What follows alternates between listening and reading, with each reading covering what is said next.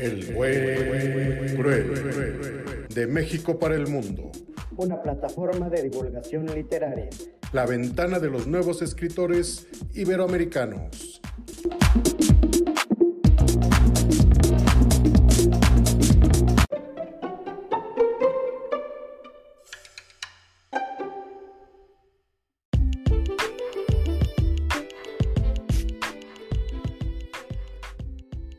Amigos, amigas, ¿cómo están? Buenos días, buenas tardes, buenas noches. Les habla Manuel, Manuel Chatelain, del podcast El Buen Cruel. Esta vez tenemos en casa y recibimos a un amigo, escritor, divulgador literario y sobre todo pues un, un gran pensador de ahora de estos tiempos, muy creativo y que nos enseña y nos ha enseñado muchísimo en este breve tiempo que lo hemos conocido. Él es de Perú, se llama Alex Chang y él es nacido en Lima en el 96, 1996, es poeta, escritor y periodista cultural, artístico y político del Perú. Ha publicado su primer poemario llamado Entropía, que ahorita vamos a echarnos una platicada, por Golem Editores en el 2019, que fue presentado en la FIL de Lima también en ese mismo año. Este libro fue reconocido como en la Casa de, de la Literatura Peruana en el 2019 y el mismísimo Nobel Vargas Llosa le llevó en sus manos a España. Actualmente dirige su programa que es muy interesante y les invito a, a, escucharlo, llamado Cruzada Cultural, que es un programa radial con ese nombre en Radio Trilce, una gran estación de radio que hace mucha divulgación literaria internacional. Además es escritor, colaborador de la revista Cametza, columnista de la Asociación Peruana Soy Autista qué, y colaborador de artículos en la revista Trilce. Ha publicado diversos poemas, cuentos, artículos y microrelatos en diversas revistas por muchos países como el suyo, Argentina, España, Bolivia, Colombia, Ecuador. Y por lo que escribe, nos cuenta Alex, es porque tiene la necesidad que tenemos todos a los que nos dedicamos un poco a la escritura, que es liberar sus tormentas humanas. Y una palabra muy común entre los escritores es una catarsis frente a la realidad absurda que de repente uno va encontrando y la va viendo pasar por la ventana. Pues Alex, muy bienvenido seas a esta tu casa por esta y, y todas las veces que deseas venir. Muchas gracias, Manuel Chatelain. Eh, para mí es un honor estar aquí presente en el, programa de podcast El Buen Cruel de los hermanos mexicanos.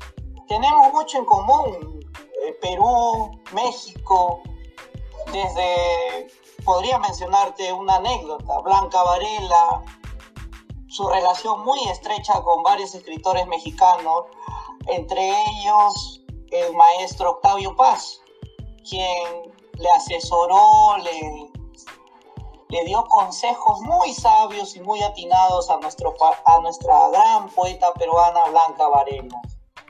Y así ha habido relaciones muy estrechas, no solo con los peruanos, los mexicanos han tenido relaciones muy estrechas con, con varios escritores latinoamericanos y que sigue hasta la actualidad. Te puedo comentar de, de otro buen amigo mexicano, Richie Plata, de la revista Cardenal. Sí, es un, un, joven mexicano, un joven poeta, escritor mexicano que dirige esta revista muy buena y que tiene muy buena pluma. Lo he conocido hace poco gracias a la revista Camexa, donde yo colaboro y también lo hace nuestro amigo Richie Plata.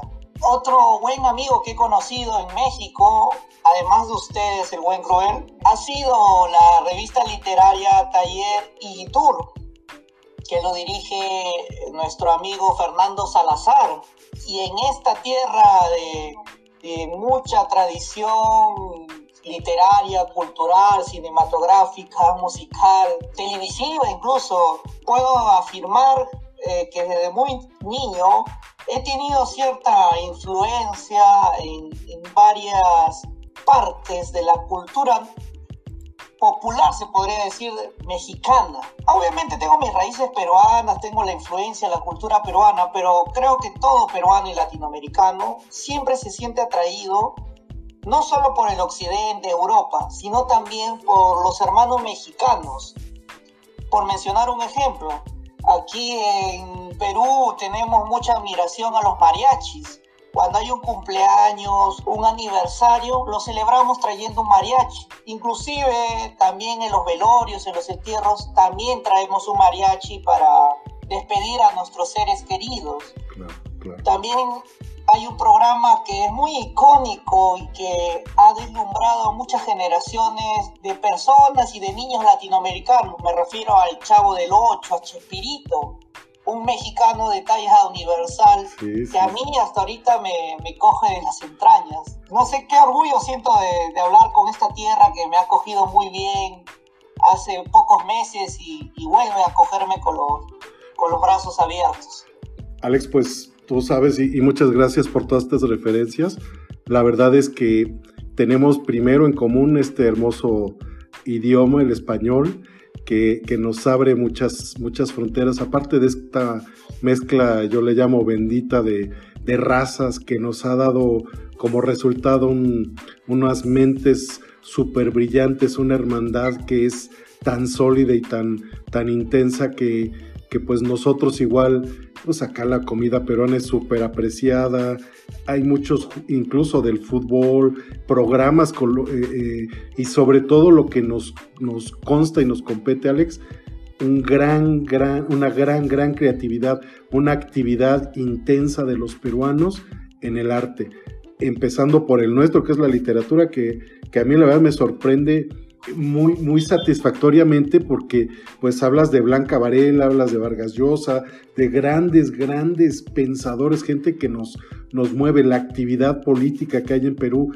a pesar de la desgracia que viven nuestras democracias, que no nos vamos a meter a, hablar de política porque vamos a llorar, pero este... Tal vez sería para otro programa. Sí, sí, nos tenemos que echar un maratón, pero invitamos a nuestro amigo común, este March, que es una bala para esto de la política, ¿verdad? sí, no, no cabe duda.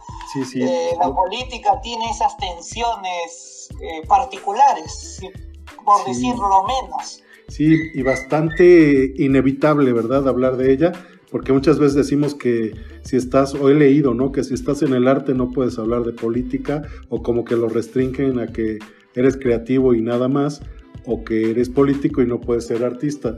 Y pues me parece que más bien el arte es una expresión y es gente que nos atrevemos a, expresarnos de otra manera y que los políticos tienen que saber que, estamos todo el día pensando, ¿verdad?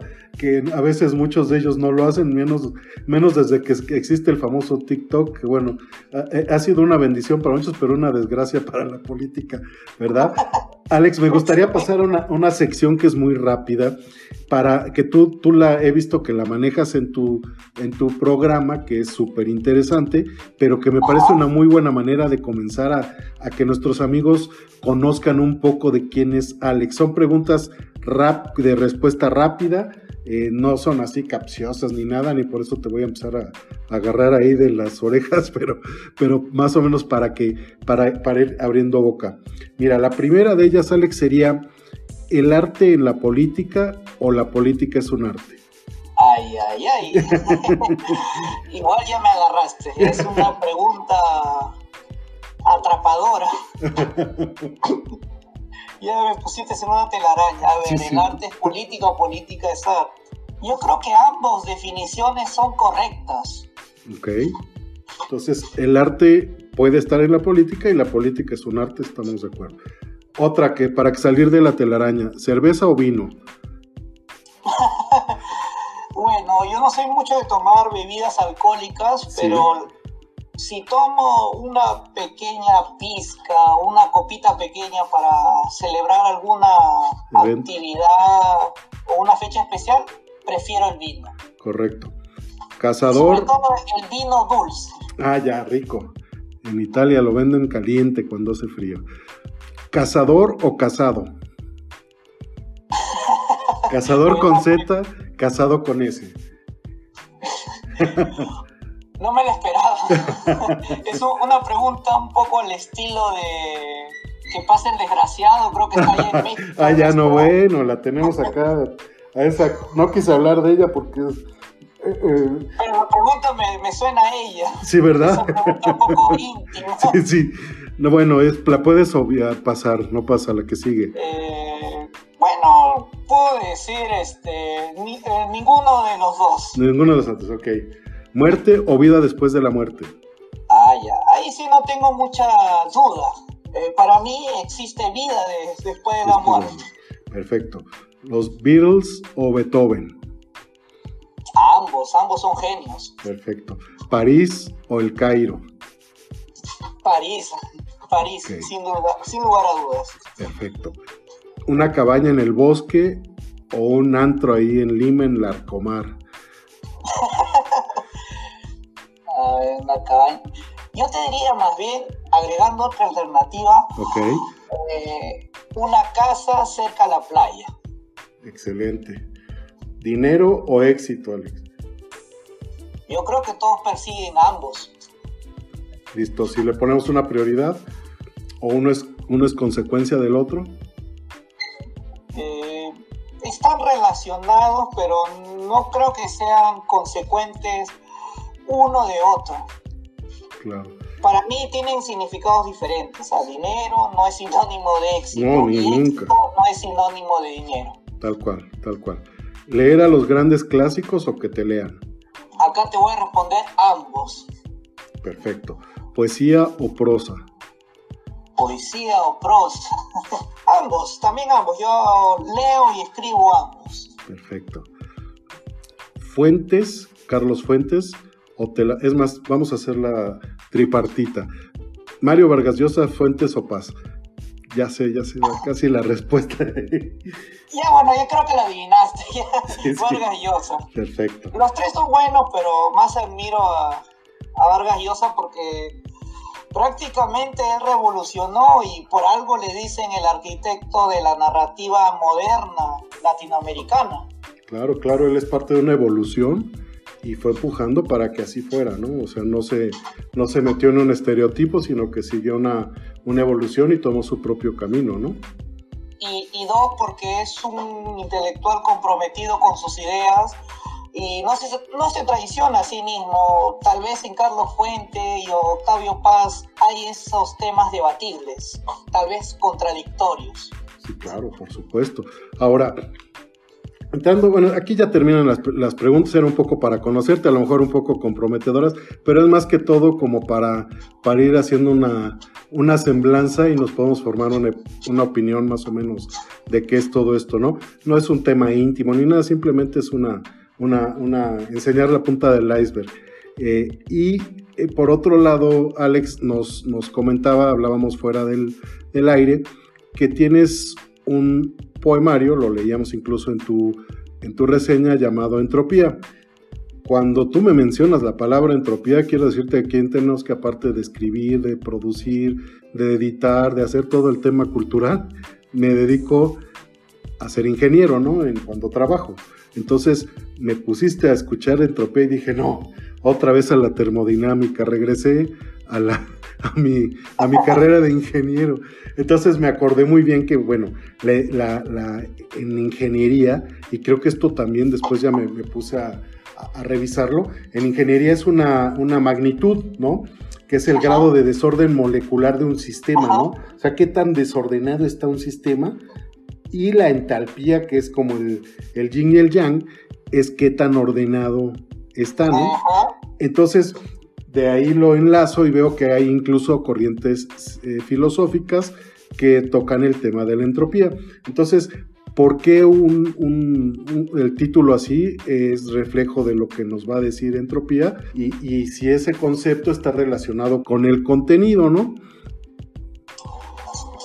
A ver, bueno, tú lo has definido muy bien, tal cual yo lo he hecho miles de veces en las entrevistas que me han realizado en diferentes medios. En palabras sencillas, lo voy a decir tal cual, eh, qué significa la palabra entropía y qué significado le doy en mi poemario. Entropía, como bien tú lo has dicho, es el grado de desorden que hay en un sistema X. Esa es la definición científica. Ahora, ¿cómo este significado lo se introduce en, mi poemario Entropía? Bueno, quiero aclarar que este, este título fue sugerido por Ítalo Aparicio y yo lo tomé muy bien este consejo que él me dio. Ítalo Aparicio es el editor, aclaro, de, Entropía, de la misma editorial Golem Editores que editó este poemario.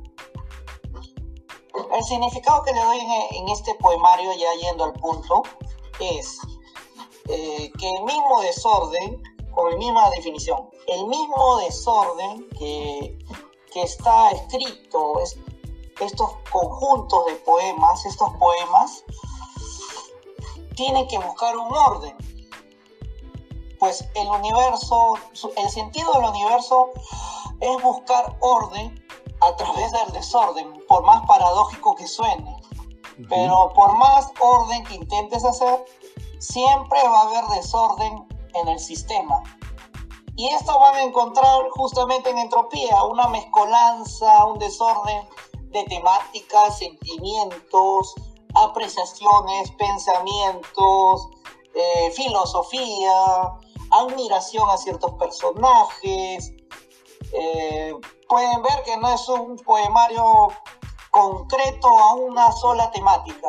No van a encontrar en entropía es por eso que algunos eh, reseñistas, críticos literarios, incluyendo a la Casa de Literatura Peruana, se quedaron sorprendidos por la estructura de este poemario que mereció, como tú lo acabas de decir, el reconocimiento de la Casa de Literatura Peruana, eh, una entidad estatal oficial que está especializada en estos temas literarios sobre todo de la tradición literaria peruana. Eso es entropía. La palabra clave para entenderlo sería desorden. Y eso vas a encontrar en mi poemario. Perfecto, Alex. Me parece bien, bien interesante. ¿Tienes algún tipo de, mezclas de, diferentes estructuras o haces una poesía libre, algún, algún tipo de orden? ¿O lo tienes clasificado dentro de alguna de las corrientes poéticas? Eh, en este poemario Entropía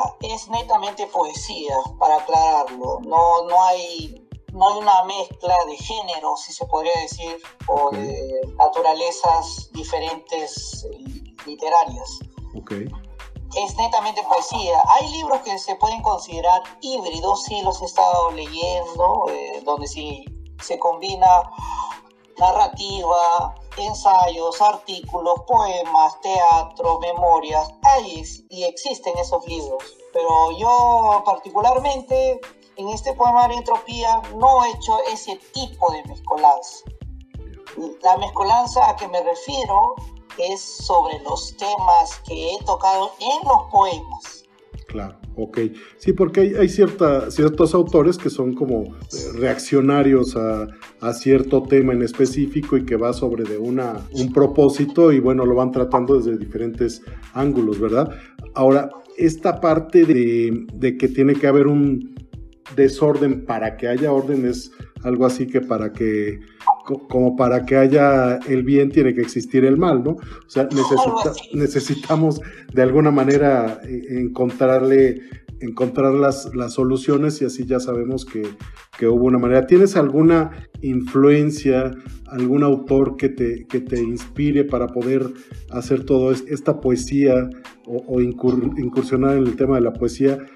En su manera de escribir, en su biografía, lo que vivió, etcétera, o simplemente tú lo haces al modo Alex?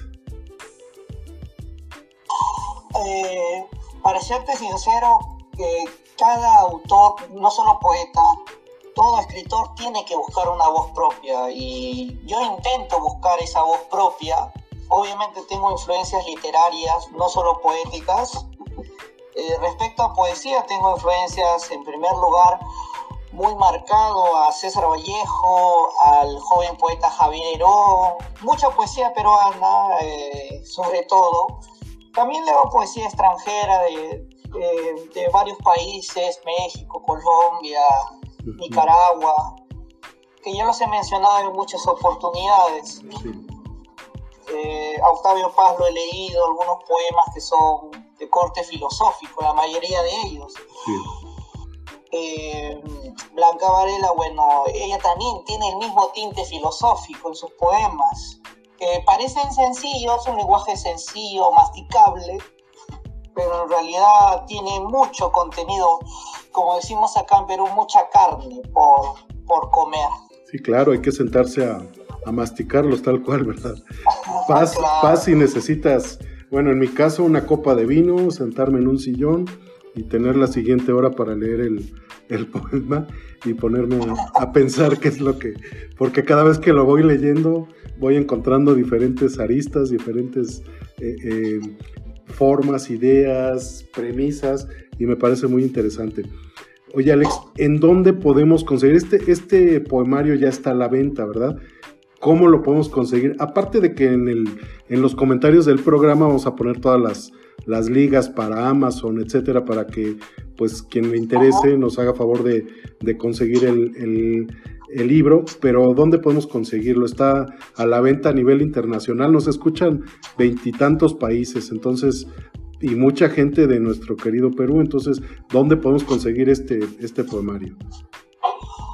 Bueno, este poemario, antes de comentar la, dónde lo pueden conseguir, eh, también fue bien recibido por el maestro Mario Vargas Llosa. Hay una foto de, de esto, eh, donde él se toma la foto con el libro Entropía, bueno, se lo llevó a España.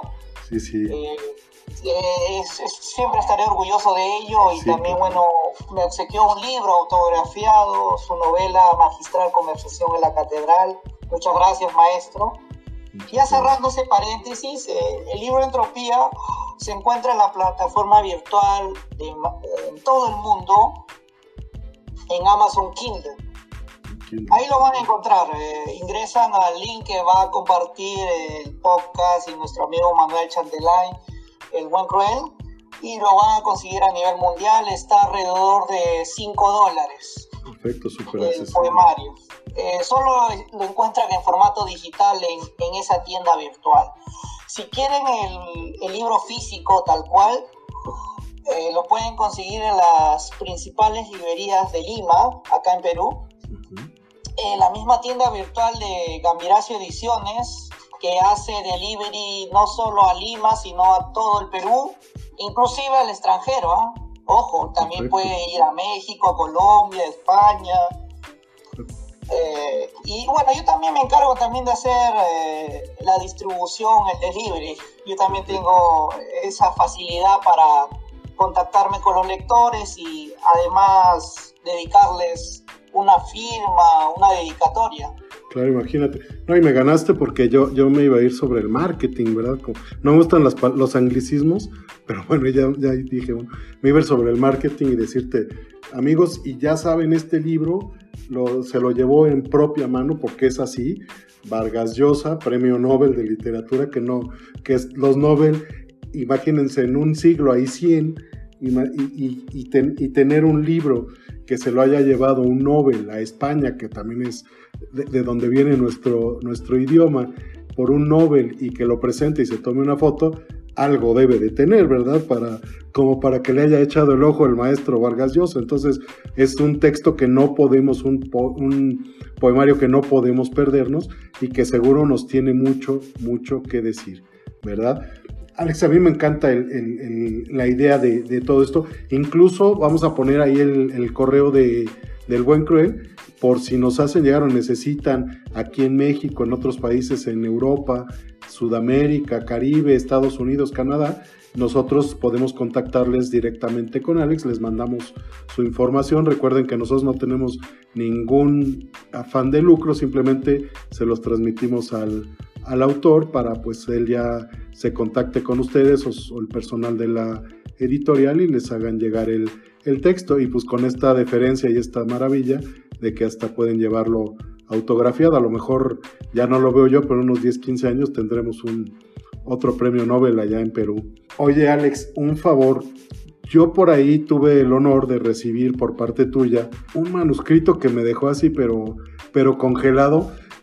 congelado porque me encantó y me parece una premisa maravillosa que ya es tu otra faceta, o sea, nos cambiamos de gorra y ahora nos vamos de la poesía a la novela y es una novela policíaca. La mujer de, de, los tacos rojos, perdona. La mujer de los tacos rojos, que a mí me parece una premisa maravillosa y que da para muchísimo. Y pues me gustaría que, nos, nos dejes así una probadita. Ah, bueno, no, no sé si leerlo, ¿no? Eh, más bien yo voy a adelantar lo que está incluido en este, esta nueva novela que he escrito en estos dos años, que lo he estado corrigiendo, puliendo, eh, incluso algunos amigos me han ayudado a observarlo, incluyéndote a ti, buen amigo Manuel Chantelain, y varios amigos han, han dado el mismo comentario, es una obra fantástica, me han dicho, leíble, con una prosa sencilla, directa, que conmueve al lector, me dicen, inclusive. Eh, yo les puedo decir que esta novela policíaca tiene mucha acción, tiene mucha influencia del cine hollywoodense, norteamericano, y también tiene ese tinte político que muchas veces lo manifiesta Vargas Llosa, inclusive Octavio Paz, donde hago mi pequeña protesta a través del personaje principal. Y mira, justamente en el Perú ha habido un atentado terrorista en el Braille. Qué coincidencia, mi novela habla de ese suceso justamente, de un villano que quiere apropiarse del Perú utilizando el narcotráfico en el Braille. Para aquellos que no conozcan el Braille, este se ubica entre la sierra y la selva peruana. Acá constituye, es un valle que constituye varios departamentos del Perú. Aquí hay mucho rezago de terroristas, de narcotráfico, es una zona de guerra permanente donde Perú aún no la ha eliminado. Eso van a encontrar en la novela, una heroína que va a luchar contra esos criminales y por luchar contra esas, esos criminales, esos canallas, va a ser traicionada por su propio país. Lamentablemente es así en Latinoamérica. El, el, héroe termina mal, el villano sale ganando. Eh, con esa referencia política es suficiente. ya, ya, con eso sabemos, Alex. políticamente la referencia es impecable. Alex, a mí me parece interesantísima. Yo espero, espero, espero que pronto esté y creo que tiene y da mucho para mucho más. La premisa es interesante, la, heroína ni se la imaginan, pero, pero se van a sorprender y, se van a... Yo leí algunos párrafos que me hizo favor Alex de compartir, como él dice, me quedé impresionado y no soy de andarle poniendo medallas a todo mundo, pero la verdad me gustó mucho, se los digo con toda la, la sensatez del mundo. Alex, para que tenga más punch, para que tenga más fuerza este tema de, y perdón que, me, haya ido así de repente a, la mujer de los tacos rojos, es así. El chiste es que de ahí me gustaría, porque ya casi estamos por terminar, que nos hicieras favor de regalar, de compartir algún poema, alguna parte de, de, la novela que estás haciendo, lo que tú decidas, para que nuestros amigos vayan viendo el tipo de narrativa de Alex Chang, que es sumamente diferente, atractiva, poderosa y una pluma muy, muy eh, inteligente y que nos tiene mucho que decir. ¿Cómo no? Eh, puedo compartirles un poema eh, que puede sonar filosófico, que se titula Muerte, y también les voy a leer un pequeño fragmento de la novela es un fragmento chiquitito, es el primer capítulo. Bueno, no todo el capítulo les voy a leer, solo el, el, algo cortito de la novela La mujer de tacos rojos, que acabo de enviar a Penguin Perú. Estoy esperando la respuesta, espero que me den el visto bueno. Acá les estoy mandando en directa. sí, sí. Y vamos a, robarlos y también les vamos a, a, poner un hashtag para que vean que estamos ya interesados en México y que queremos que, nos hagan llegar la obra, ¿verdad? Eh, sí, justamente yo sé que Penguin le gusta exportar las obras buenas, sacarle jugo. Sí, sí. No, pues aquí y ya que... que vean ese potencial de la novela que tiene para irse no solo a Perú, sino a otro país. Por supuesto. Y así será, estoy seguro, Alex. Y bueno, te voy a leer este, este, este poema primero, eh, Muerte, y dice así, despertar y abrir los ojos, milagro dispuesto por la vida. De la muerte es el fastidio y su peor envidia, ha de llover y superar la pena de la gente. Muerte enemiga, te destroza el corazón de la vida. Disfruta el llanto de una familia. Le fascina torturar la mente. Es un borrón de mente, oscuridad breve, desaparece con la luz, inicia la vida. Y camina con la muerte. La muerte espera al final de ese camino. rapeando al estilo de cancerbero, se escucha la voz de la muerte. Nombre maldecido por el mundo, mundo que no entiende la naturaleza de la muerte, misterios detrás de los ojos de la muerte, ojos que sueñan con matar a la vida, sueñan con dar paz y tranquilidad al alma, naturaleza divina que crea el tiempo en los seres vivos, seres vivos y cumplen un ciclo. Insiste en cumplir la muerte, el trabajo de la naturaleza divina. Sueño que comienza al abrir los ojos, sueño que acaba al cerrar los ojos. Algunos mortales, hartos de vivir, llaman a la muerte como un regalo de cumpleaños. Esperan sus muertes cansadas, entes que persiguen acabar con su tiempo para todos algún día tendrá que llegar. A tarde o temprano a todos nos tocará. Es así de simple. Este fue el poema Muerte. Ahora les voy a leer eh, un fragmento pequeño. Hermoso, hermoso. Eh, muchas gracias. Esas, este, esas frases. Con rojos para que prueben un poquito de la como narrativa. si estuvieran probando una pizca de un buen vino. Sí, sí, oye. Me dejaste, bueno, encantado, está padrísimo el poema y vamos con, con lo que sigue, Alex, ahorita te platico. Eh, el primer capítulo de, mi novela policíaca eh, de la mujer de los tacos rojos se titula ¿Quién soy? Y así comienza, este es un pequeño fragmento. En las noches era otra mujer. Todos me conocían como la mujer de los tacos rojos. En el día era una mortal sin opinión, una mujer que no escuchaba, que no veía y ni siquiera podía moverse. Postrada en una silla de ruedas, solo podía comunicarme mediante lenguaje escrito en braille. Solo podía movilizarme gracias a a un medicamento, aquel fármaco que milagrosamente me permitía liberarme de todos mis males por el lapso de unas horas. En realidad solo era una droga que me permitía alucinar mis fatales fantasías.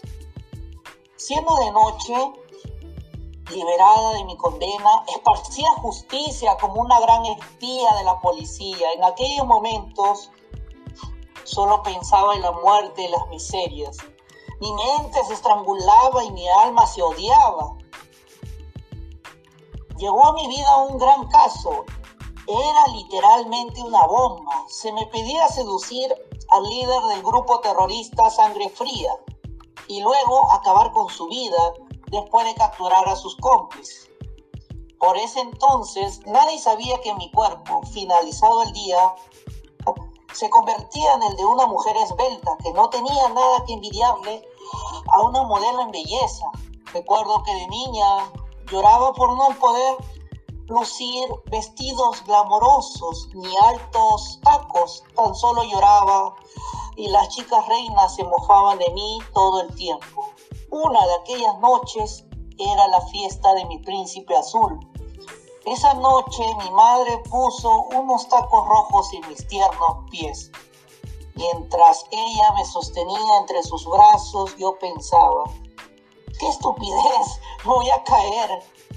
Mi madre me susurró al oído lo siguientes. Si crees en los cuentos de hada, de hadas, no tengas miedo y pruébate esos tacos rojos. Sorprende al mundo. Yo la miraba incrédula. ¿What the fuck? Dije dándome ánimos y decidí probarme el calzado. En esos momentos mi cuerpo empezó a esculpirse, mis ojos empezaron a ver los colores y mis piernas se movían sin necesidad de alguna ayuda. Mi madre consiguió esos tacos rojos enigmáticos de brujos ancestrales de la gran selva peruana. También me explicó que la magia solo sucedía cuando me lo pusiera de noche. La magia se irá si existe maldad en tu corazón me advirtió. Y bueno, ahí les dejo el suspenso. Escenas más adelante hay un baile con el villano. Eh, en ese baile se toca, la orquesta toca la canción suave de Luis Miguel en ese baile. Y así lo va seduciendo a, al villano y, y más adelante, bueno, va a haber un final diríamos trágico. Trágico, diferente. Oye, Alex, pues maravilloso. No puedo ¿eh? mucho, pero es un final desgarrador. Ya. Pues, pues mira, la, la poesía, frases tan hermosas, nombre maldecido por el mundo, ojos que sueñan con matar la vida, crea el tiempo en los seres vivos. Imagínate, nada más es para también tomarlo, sentarte con una copa de vino y pensar cada, cada palabra y hasta dónde me va a llevar. Y luego una mujer con un fuerte fármaco que sale a esparcir justicia. Una narrativa que me, yo que conozco y que tengo el gusto de haber estado en tu país eh, y haber vivido, y te lo digo en carne propia, a lo mejor todavía ni nacías, pero el tema del terrorismo, yo iba y visitaba fábricas, lástima, no me gusta hacer esto, es más, no voy a hablar, el terrorismo, la política y, que un cuerpo que se convierte en un, cuerpo de una mujer esbelta, que me recuerda la hermosa eh, selva peruana, la comida, la magia con esos tacos que, vienen de la selva y, bueno, esta parte filosófica, ¿verdad? Y que va teniendo sus paralelismos. Alex, pues yo te deseo el mejor, el mejor de los éxitos.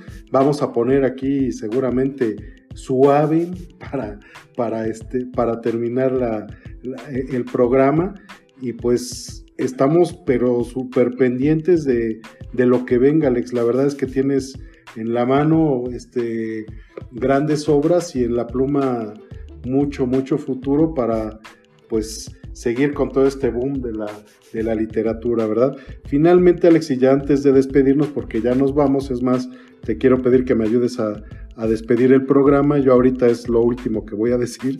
Ya de ahí te pido, porque tú estás experto y a lo mejor hasta más que yo en este tema de, de, la, de la entrevista, pero que tú me hagas favor de despedirlo, invitando a nuestros amigos a, escucharte, a leerte. Y yo mi última pregunta es, ¿qué hacemos todos los que estamos involucrados en esta divulgación literaria, en este Big Bang que le llamas tú, en este nuevo boom de la literatura iberoamericana, para seguir invitando a nuestros amigos a leer, a creer en los nuevos valores, en los nuevos autores iberoamericanos y que siga creciendo nuestro arte. Y pues te agradezco mucho.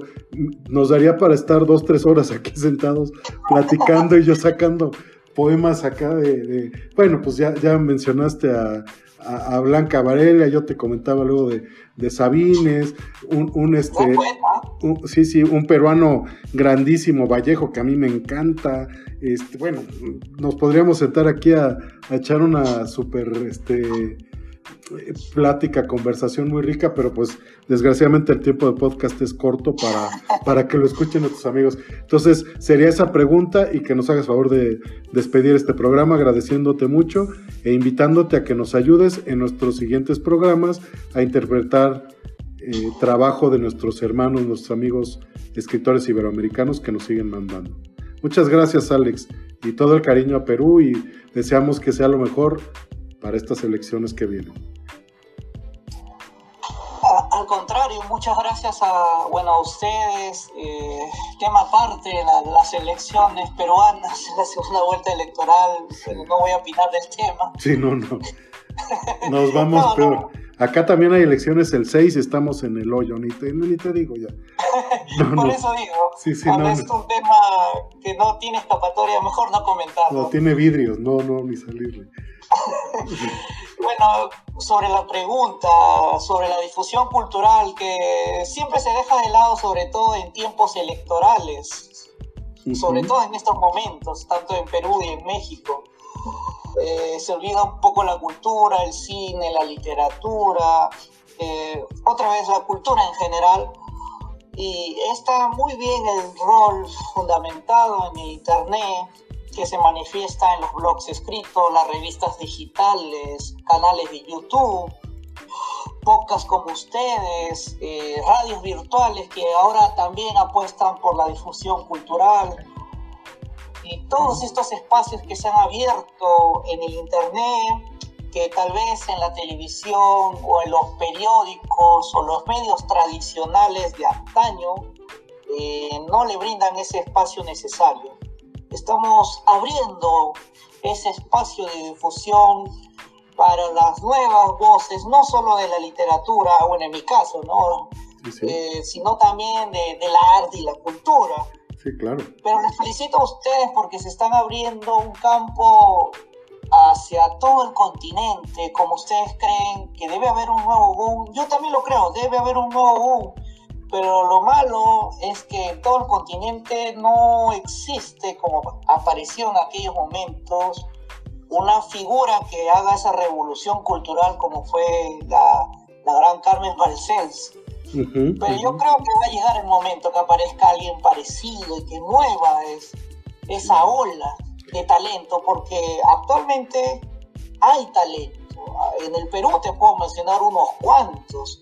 Te puedo mencionar al que ya hemos mencionado, a Fernando Marsh, al mismo Jonathan Ramírez, que es un gran cuentista peruano. Sí, ya participó aquí también. Edgar, también un cuentista piurano de acá de Perú, que es muy bueno. Eh, acá de Chile, un poeta muy bueno de, tinte romántico, Eduardo Álvarez. Acá en Colombia conocí a Gago Castillo, al mismo Richie Plata que lo he comentado, que también es un gran poeta mexicano, un joven poeta mexicano. Sí, claro. No eh, Albert Zabaleta, otro gran poeta peruano. Eh, bueno, si quieres irte a un estilo más rudo, más urbano, más Bukowski, eh, tenemos acá en Perú a Julio Arco, que tiene esa tendencia más transgresora. Sí, sí, más. Ya. Oye, pues qué maravilla, ¿no? Y sí tenemos, y hay mucho, mucho de dónde, de dónde. Y yo te puedo decir que después de, todas las escuchas que nosotros tenemos a nivel Iberoamérica, y te incluyo los países europeos, que hay, hay mucha gente que, inmigrantes, mexicanos, ecuatorianos, peruanos, eh, argentinos, que nos escuchan en, todo ese continente, están creando trabajos impecables, más toda la gente que nos escucha en Estados Unidos y Canadá, y que estoy seguro también escuchan tu, emisión, tu programa en Trilce Radio, y que nos entregan trabajos increíbles e impresionantes. Y de todos estos, por si te suena, eh, para nosotros, de todo el trabajo que hemos interpretado a lo largo de 50 episodios que estamos por cumplir, eh, puedo hablarte de un 20-25% de aportaciones de escritores peruanos específicamente y que nos, nos presentan obras desde, desde lo más sencillo, un cuento de tres o cuatro líneas, un micro relato, hasta un poema este, abstracto, surrealista, etcétera, etcétera, pero que igual te tienes que poner a masticarlo y que te dice muchas cosas. Eso habla de que realmente hay una corriente y esto, ahí viene la ola, Alex, estoy seguro. Y pues yo te agradezco mucho. La verdad es que esto no fue una entrevista, fue una conversación de amigos y yo te agradezco por eso y espero que esta sea la primera de muchas y que nos sigamos echando nuestras platicadas y como le decía Fernando March en entrevista o en otra plática, le dije un día nos vamos a ir a París y nos vamos a rentar nuestro departamento como los del los de la generación del, del 39 y nos vamos a poner a escribir. Ahí nos llevaremos a Pati y a Sandy, que, son escuche, Que Dios te escuche. Dios quiera, ¿verdad? Ojalá que pase la pandemia primero y luego ya nos, nos iremos, ¿no? Pero no, digo que Dios te escuche, me refiero a que nos dé la oportunidad, sinceramente que llegue esa oportunidad. Así será. Y, y tenemos que entrarle por, yo, yo lo que he visto y me pareció, y, y tú no me dejarás mentir, por la FIL de Lima, la FIL de aquí de México que está en Guadalajara, que es poderosa, es grandísima. Me gustaría ir algún día, nunca he ido, es mi sueño. Sí, sí, no, no, no, no, no sabes, no sabes, es como ir al zoológico de niño chiquito y no sabes, te pasas todo el día ahí, están tras están, presentación y te topas con este Juan, con Juan Villoro y luego caminas y allá anda este no sé puede estar hasta Vargas Llosa, puedes encontrar. Hace dos años estuvo Vargas Llosa. Vargas Llosa, claro. Y ahora se está abriendo mucho más a, otro, a otras artes, como tú decías. Y como, como este, eh, eh, primicia en esta entrevista, a partir de la segunda temporada también estamos abriéndonos a otros artes, otras artes, también nos estamos abriendo a la literatura en lenguas originarias, que en Perú nos tienen mucho que decir ahí el, del quechua y, hay mucha poesía también ah, interesante. También hay bastante. ¿eh? Sí, sí, y, intensa. Bueno, Alex, pues ya si no, ya nos fuimos de tiempo. Te agradezco muchísimo. Sí, yo me di cuenta. Sí, sí, ya nos fuimos a los 50 minutos, pero bueno, los amigos la van a disfrutar. Te agradezco muchísimo, Alex, y, y pues deseo sobre todo y en primer lugar que tus obras tengan todo el reconocimiento que merecen, que se venda por todos lados y no para que sino para que la conozcan y que este, este podcast pueda servir, servir de, de plataforma de lanzamiento para que, para que la gente conozca lo que tú haces. Te felicito y te agradezco mucho por participar con nosotros y te toca despedir que ya te estabas este, escapando de eso. no, sí, sí, le iba a hacer. Listo, este... listo, vamos. Bueno, amigos eh, hispano, hispanoamericanos y del mundo, eh, nos despedimos de esta bonita entrevista, más que entrevista, un bonito diálogo entre dos hermanos latinoamericanos. El Buen Cruel, el podcast que, que busca el boom de la, de la narrativa hispanoamericana. Así que nos despedimos con un fuerte abrazo. Vamos por ese boom hispanoamericano. Muchas gracias, Alex.